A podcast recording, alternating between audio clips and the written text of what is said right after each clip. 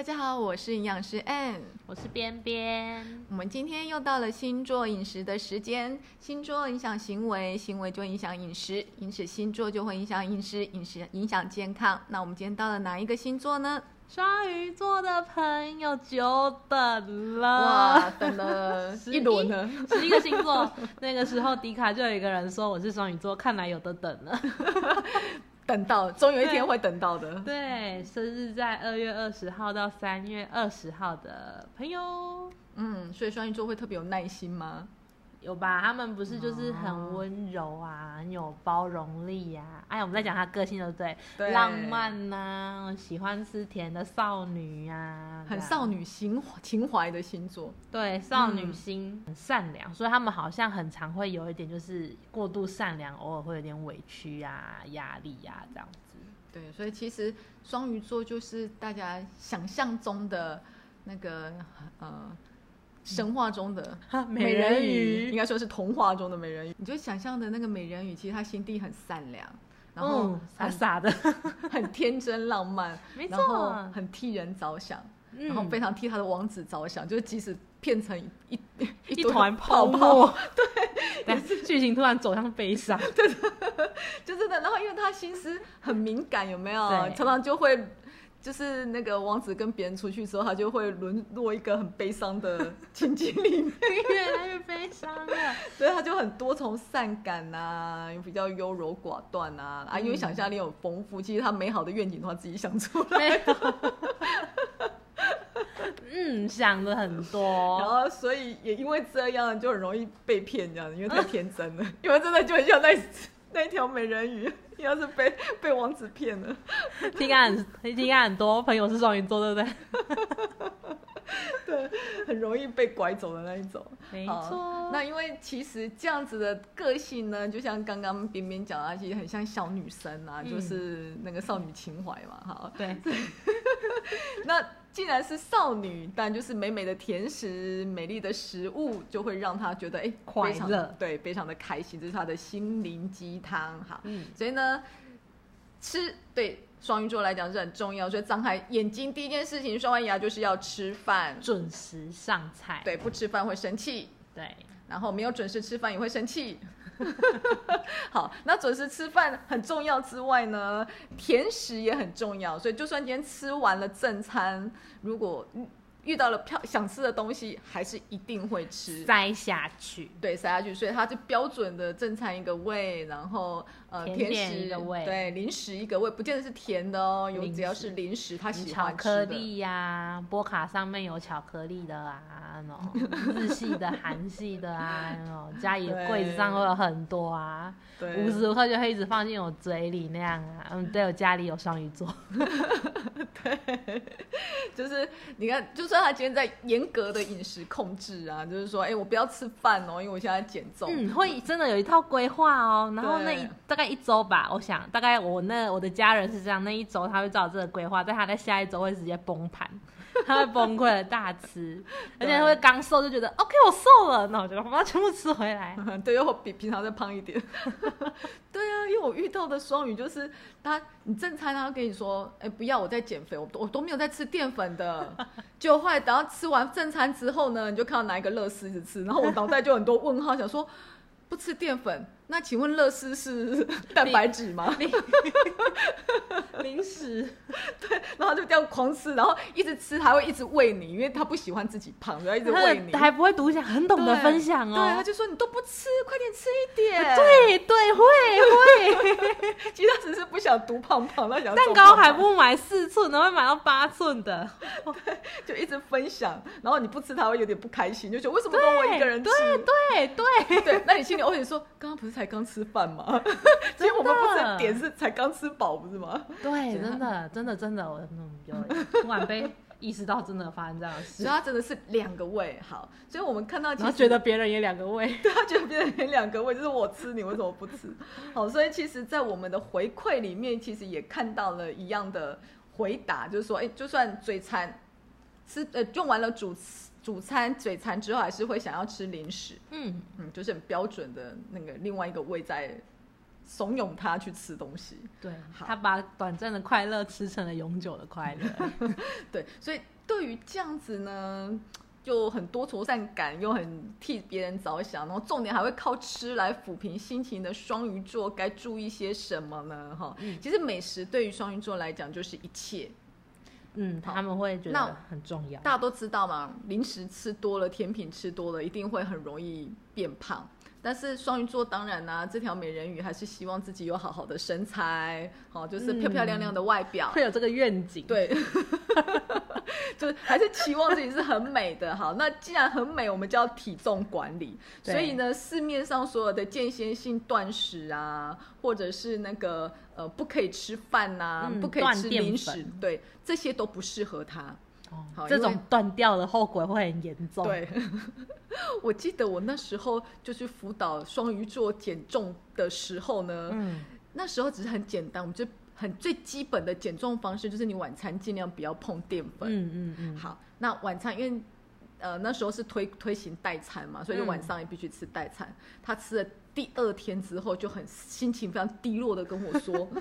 营养师，我晚上都没有办法睡觉，这个减重方式实在太不适合我了。我每天都很不开心，我每天都很难过，我的天哪、所以我就非常意识到，不吃淀粉这件事情对双鱼座是做不到，因为他会很伤心、很难过，因为淀粉包含了他的零食，他可以不要吃饭，但他一定要吃甜食。悲伤的一个减肥。欸，对，好，所以呢，既然我们有在之前在讲那个间歇性断食，就说它不适合的族群，就是如果你今天太太长时间不进食，会去影响到你的心情，甚至会影响到睡眠品质的人，就不适合用一六八断食或是间歇断食来减重，因为它所造成的反扑性进食是会更严重，还不如别断食的那对，还不如就是乖乖的吃。好，好，那再来呢？其实因为我们有时候呢，在不吃，有人不吃甜食，就会吃大量的蛋白质嘛。嗯那其实对身体的机制而言，我今天要消耗蛋白质，其实身体是会产生我们之前讲到的压力荷尔蒙可体松来帮忙。嗯那吃淀粉其实是可以帮助幸福因子血清素的分泌。好，嗯那当可体松出来的时候。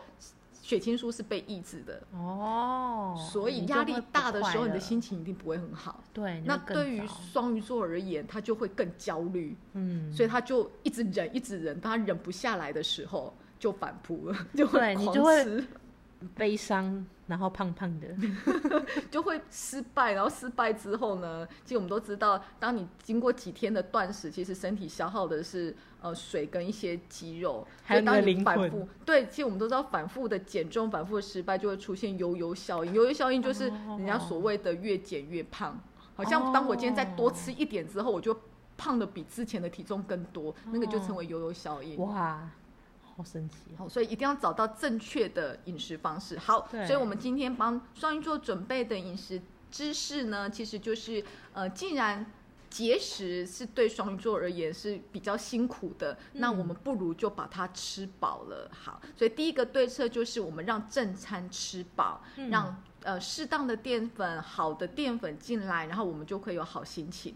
因为呢，其实呃研究有指出啊，国人他在米，就是因为我们现在开始很怕淀粉，所以其实每米米的使用量越来越少。哦，今在二零一六年的统计里面就发现呢，每人每天其实吃不到一碗饭。我相信哇很多听的人应该很有感觉。对，就你你像现在开始流行健身、减肥什么的，真的就是减淀粉，尤其就是一六八，对，所以其实淀粉有时候哦一天有吃到半碗饭就很了不起了。哦所以三十年来，其实对于台湾人而言呢，其实米饭的摄取量大概少了一倍，嗯，但是呢。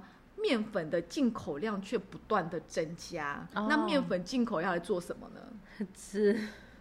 蛋糕啊，哦面包啊，哦。甚至嗯米面条啊，嗯哼。应该比较多的进口面粉会用来做甜品，像很多哦都会说我是日本进嗯口、什么进口，对对。其实它是哦用来可能是甜品。那嗯。这样子的饮食方式呢，其实并没有导致造成就是，因为我们感觉到健康减重，所以我不吃饭，嗯，而反而这这几年来，这十年来，其实糖尿病的发生率呢增加了四倍，而肥胖的人口也逐年在增加。而且在中国医药大学他们的研究其实也证明了说，呃，米饭使用的频度越高的人，就是越常吃米饭类食物的人呢，其实减重的效果是比较好的。哦，而所谓的代谢症候群的因子，举例像三酸甘油脂，就是我们所谓的血脂肪，它改善的效果也是比较明显的。哦，那原因是什么呢？因为当我今天有吃饭的时候，其实你吃饱了，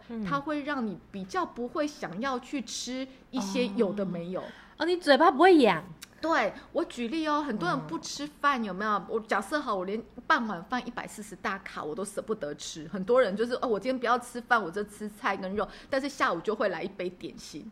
哎，我突然觉得好像是真的，因为我今天中午饭吃的很饱，下午嘴巴没有痒。可是我前前一次中午没有吃饭的时候，我下午吃了好多零食，对不对？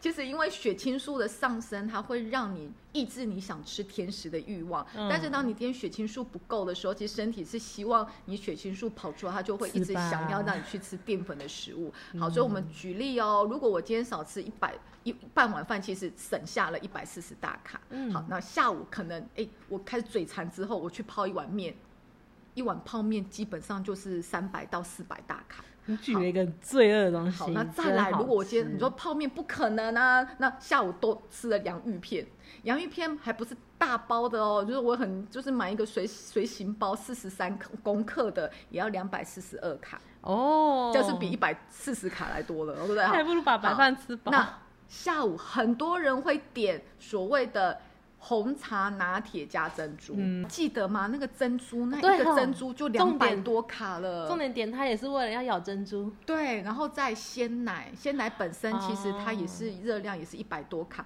所以今天加上来就是三四百卡。好，怎么算其实都是不划算的。那还不如我今天多吃那半碗饭，把自己吃饱了，吃的心情开心了，我下午就喝简单的。嗯，泡个茶，嗯，哦，然后简单的，呃，就是不会那么想要嘴馋，想要吃点心那样。对，好，那既然我们希望白天就是正餐的时候，我真的可以把，呃，就是好好的吃米饭，嗯，那我们是可以挑选我们之前讲到的 DGI，或者是它营养是比较丰富的米，所谓的。也不能说是好米啊，就是比较营养的米来当做我的主食。在众多米种类比较下，我们选择比较好一点的。对，我们就是让它更有饱足感啊。其实我们都知道饱足感有几个条件，第一个就是它比较需要咀嚼感啊，你咬着咬着，对，咬着咬着，其实就哎就会觉得比较饱足感。所以本来可能。哎，要吃一饱一碗才会饱，也许吃半碗就咬 咬饱了。延长进食。对，然后在纤维量增加，加的 GI 值就会下降，它对于减重的效果其实也是比较好的。嗯。然后再它是也也含量比较多的营养素。嗯。所以我们在这边呢，帮大家整理了四种米，哈，其实有一种不是米啦，就大家第一个大家很熟悉的糙米。嗯。糙米大家第一个感觉就是它。很很需要咬，对，它要咬很久，它要咬很久，所以其实很多人不喜欢吃糙米，哈，就是因为糙米。然后第二个呢，我们帮大家挑了一个，就是胚芽米。嗯，胚芽米其实就是糙米脱掉衣服之后，它就变成胚芽米了。嗯嗯，对，它有一个那个芽在那里。对，然后再的话就是黑米。黑米跟紫米有点不太一样，因为它们的品种不同。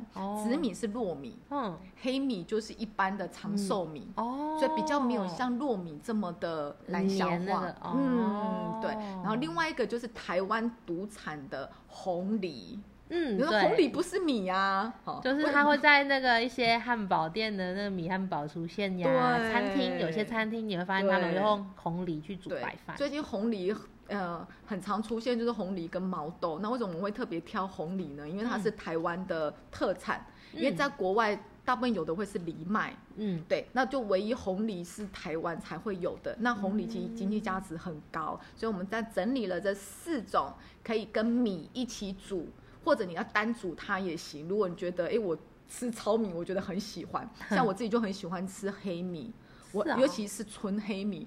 你要搅很久，天哪！我喜欢搅着那个米，然后它会慢慢的那个香味会跑出来，好意外哦，对，但是对于小孩子而言，就是三加两口就。吞下去。对，快光看到那个米是紫色的，我就被打枪了。哦对，我们人生都会有一段过渡期，就是紫色的饭的米饭这件事情。对，对好，那我们来一一介绍。刚刚讲糙米呢，糙米其实它就是只脱掉了那个最呃外面嘛，壳，它嗯保留了米糠跟胚芽的部分，所以它其实是保留最多那个米的营养价值。嗯，好，那它的优点当然就是它的营养价值很多，包含了 B 群啊，因为在米糠里面就很多的 B 群、维他命 E、蛋白质跟亚麻油酸，这是来自于米糠跟胚芽本身。然后它其实最大特色的地方就是它其实很有咀嚼感。嗯，嗯，所以其实很多糖尿病病人，医生就会建议说，哎，米跟糙米可以一一起煮对，你可以单煮它。那你觉得，如果觉得不喜欢它的口感，就跟米一起。嗯那它的纤维含量是白米的六倍，所以它其实你在咀嚼它的时候，可以摄取满满的纤维。好，那如果今天我把米糠再脱掉之后，它就变成胚芽米。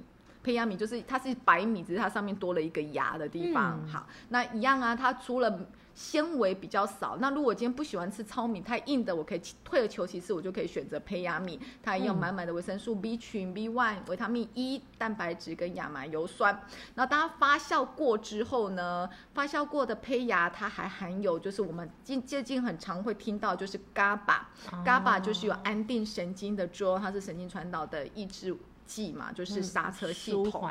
对，所以它可以让你比较放松。好，那这是胚芽米。那呃，再来的话，其实就是黑米。黑米我们刚刚讲说它是长寿米，其实它是鲜米，属于糙米的一种。嗯，好，所以它其实也哦保留了很多的营养素。因为它也都没有脱掉，对，它还是都穿着哈。那嗯黑米其实最明显的地方，它就是因为它是黑色、紫色系，它有丰富的花青素，对，紫色嗯的，，对，紫色的。好，虽然在吃它，吃它，万能的花青素。过程，中，有可能花青素会被破坏掉一些，但至少它还是可以吃到嗯，部分的花青素，所以其实它就很很强的抗氧化，就是我们之前一直提到的，它具有诶、保护眼睛啊，嗯然后可以保护心血管跟大脑的作用。嗯，好，它的花青素很高哦，每一百公克的黑米，其实花青素含量就等于三百七十五公克的樱桃里面的含量这么多。哦，所以其哦实吃。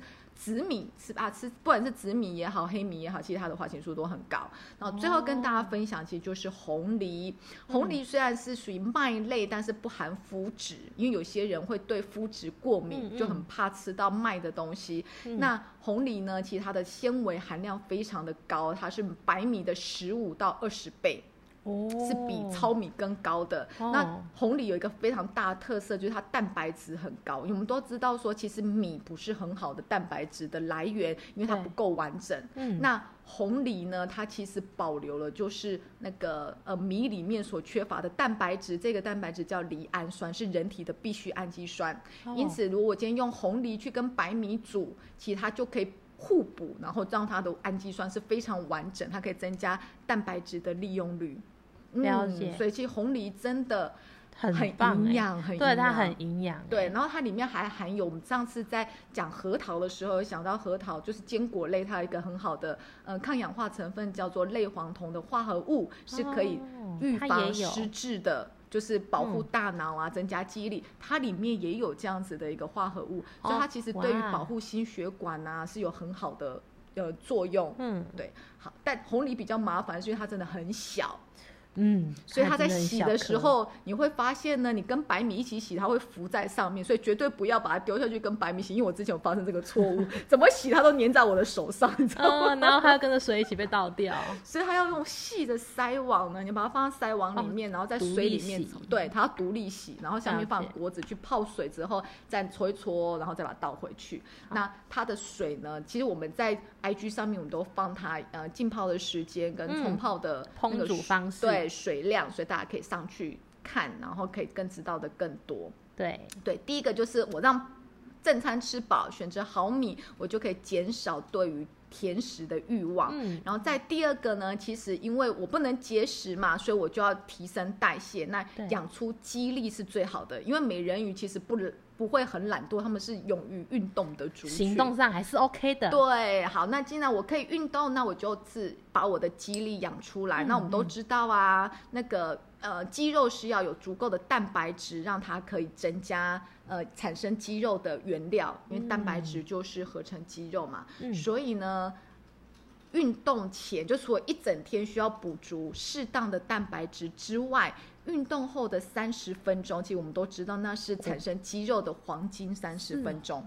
所以你要在这三十分钟呢补充蛋白质进来。那其实不止蛋白质哦，还要吃淀粉，因为我在呃你运动完之后吃好吸收的淀粉，所谓的好吸收的淀粉就是高 GI 的淀粉，哦，它会优先的去让肌肉利用。摄取它。对，然后肌肉利用了之后，它就会去产生肌肉所要的那个合成肌肉的原料，所以淀粉跟蛋白质是要一起进来，然后让肌肉去运用的。哦欸，所以其实运动完，如果你的强度够强啦，但不是就是随轻轻走走散步的那一种，你要一定哦强度你这个后面的，备注很重要哎，因为你们发现，有的就是去游泳池，一下子就累了，对累了游。泳池它不是去游泳，而是去泡水，然后泡水完就很饿，然后吃更多，其实你都没有消耗到能量，所以你要吃的都是波卡哦，我是这样啦，可恶！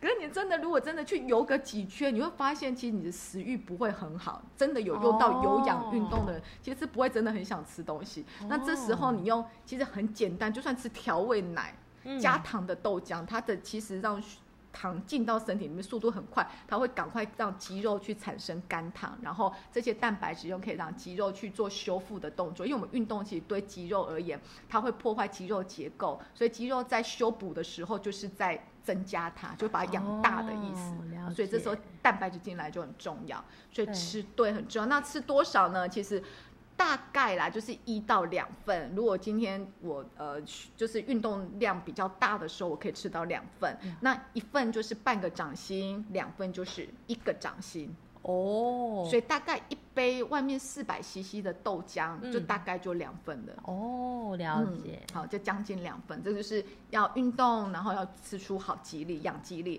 然后再呢，压力大呢，还会有一个问题，就是我们都知道，压力大、情绪不好的时候，其实有时候会影响到经期。对啊，对对都会都会说，因为你人的那情绪压力什么的，最近工作压力，你就会崩溃。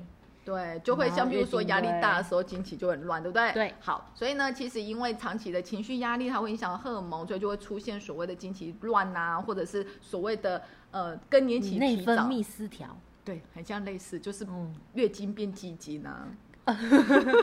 最后变年轻，变年轻，他就会进入更年期。所以其实三十五岁进入更年期的人，现在的比例越来越高了，就是长期的哦压生活力。压力，对啊，然后不正常的饮食习惯啊，吃的太嗯寒冷啊，常吃冰凉的食物啊，等等 No 或加工品，或现在很多人嗯喜欢吃红肉。对，对，好，这些都会导致卵巢因为早衰，那卵巢早衰所造成的影响，包含一定会受到影响到生育嘛，对，季经你就不知道你什么时候排卵啊，不好怀孕，对，不好怀孕。然后再的话呢，就是它会提高骨质疏松、流失跟心血管疾病的发生几率。然后在法国有研究，他说哈，如果您今天提早进入更年期的人呢，对于呃语言的顺畅度跟记忆力。啊，天啊，大脑的退化，哎，对，它会真的会影响到整个认知功能，会衰退约七年。觉得害怕，对，好，所以既然这样的话，我们就要重视，因为很多人都会觉得说，哎，还挺好的嘛，那个月经变季经，我就好像感觉上不，你天真了，你一点都不好，对它其实影响至其他更多的。好，那对策呢？当然第一个一定要睡饱，很重要。好，我们都每次在讲说睡不好，其实影响更大，不止变胖，它其实对整个神经内分泌系统是很影响很大的，所以尽量不要熬嗯，夜。睡觉是很重要的一件事，对，好，就尤其是最好是在十一点前睡，这个有点困难。那我们把它往后延到十二点好了。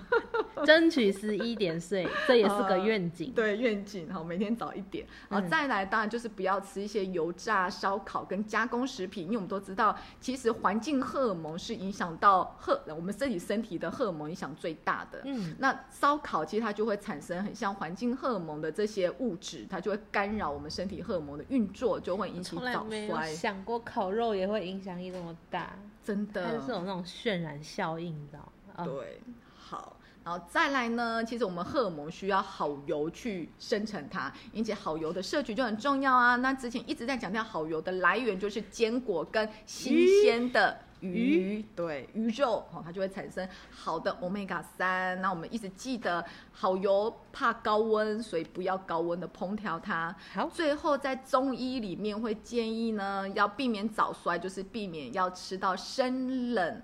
寒凉的食物要多吃温暖的食物，所以像冰品啊，如果今天真的很明显就是会有经期失调的，就一定要忌冷饮你要控制住你自己。对，为什么呢？因为其实冷饮它会伤所谓的脾胃的阳气，然后呢就会导致骨盆腔的血液循环不好啊，当然就会影响到滤泡暖泡的一个成熟度，嗯，就会影响到整个卵巢的功能。所以女孩子就是美人鱼们还是要注意。对，美人鱼们好。以上 就是对于双鱼座的建议，就是让美人鱼们还是美美的，然后开开心心的，好不好？好，那接下来呢，就是我们的怪癖的时间。因为我们这次真的发现，就是我很发现说他们不吃葱姜蒜的很多，然后也很在旁边帮我碎念说，哦，就是小朋友啊，什么什么的这样。我觉得小朋友就不吃葱姜蒜。呃，对，然后我就发现说他真的会。挑还要把讨厌的都先挑起来，挑到给别人吃。他们的分享的美德 贯彻的很。他们说一定要吃干净。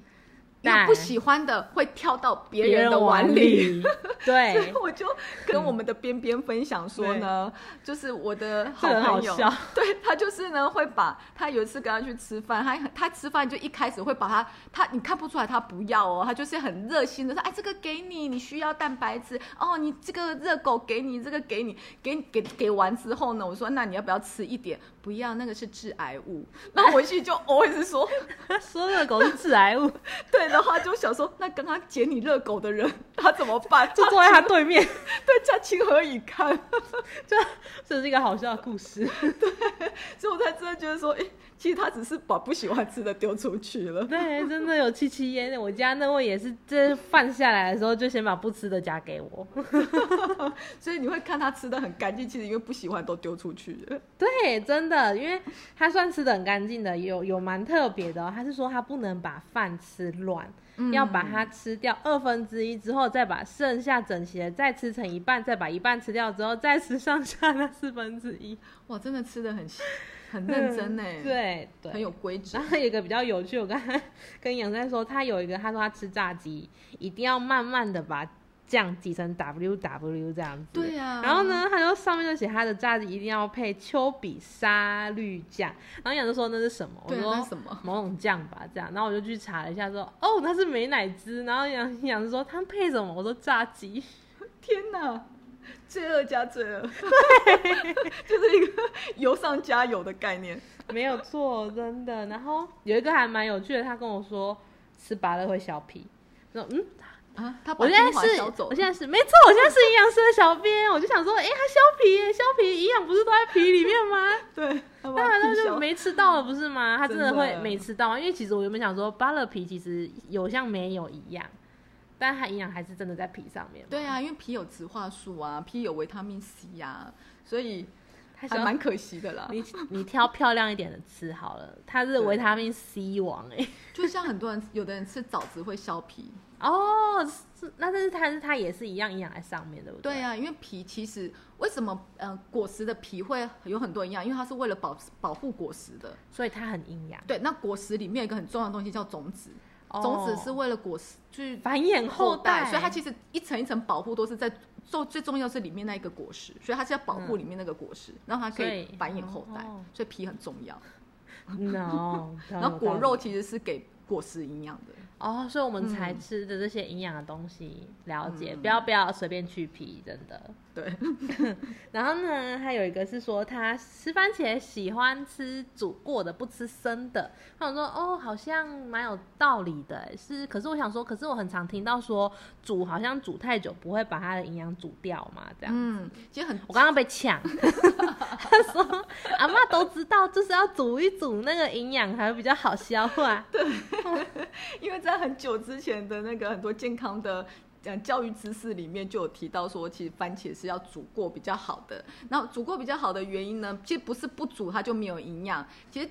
不煮它的营养保留是维他命 C，但是当你煮完之后，说白了，维他命 C 一定不会存在太多哈，因为它会被破坏掉。但是有一个东西呢，是只有茄红那个番茄才比较多的是茄红素，茄红素在煮过之后，其实它会被释放出更多。哦，所以像比如说罐头罐头番茄的茄红素含量就是一般生番茄的一倍以上。哦，嗯，我想到了，你以前煮火锅都跟我说番茄要炼糖。对，番茄要炼糖。嗯，然后过去我的记忆了，希望勾起你们的记忆。所以其实有煮没煮都是有营养的，只是他所吃到的营养会不太一样，就都吃嘛。嗯嗯。双鱼座呢，主要是这样，因为你们很多的留言都说我没有怪癖，真的没有太奇怪的事，你们只是是挑食。对啊，像玉米浓汤加酱油之类的。跟真的很多个会说我把讨厌的夹到别人碗里，然后把什么什么夹到别人碗里，这样，所以我就觉得我列出了一个又是有点精准的排行榜。对，第一名帮双鱼座吃掉讨厌的东西，双鱼座就很开心。对，然后第二名就是没有甜食不行。第三个呢是一定要记得准时吃饭，对，张开眼睛要吃饭，对，饿到会不开心，这这这倒是真的。我家的那一位饿到真的会很生气，对啊，就是他是会气，然后就会吃更多，很容易反复性进食，哎，对，真的时间到让他要要准时放饭，这是很重要，对，对小鱼儿来讲，没错没错，好。好的，我们今天一样会把整理笔记都放在我们的 IG 上面，然后我们也会做营养分享。是，有其他疑问或你觉得说你有什么没有回答到你的，你可以去那里留言告诉我们。这样，所以我们下次见喽！非常感谢你们的等待，拜拜，拜拜。如果您喜欢我们的内容，欢迎追踪宇康的 Facebook 和 Instagram，并订阅我们的 Podcast。我们每周都会分享不同的流行议题和健康资讯。当然，如果您对今天的主题有任何的建议，也欢迎在 IG 留言告诉我们。我们下次见喽！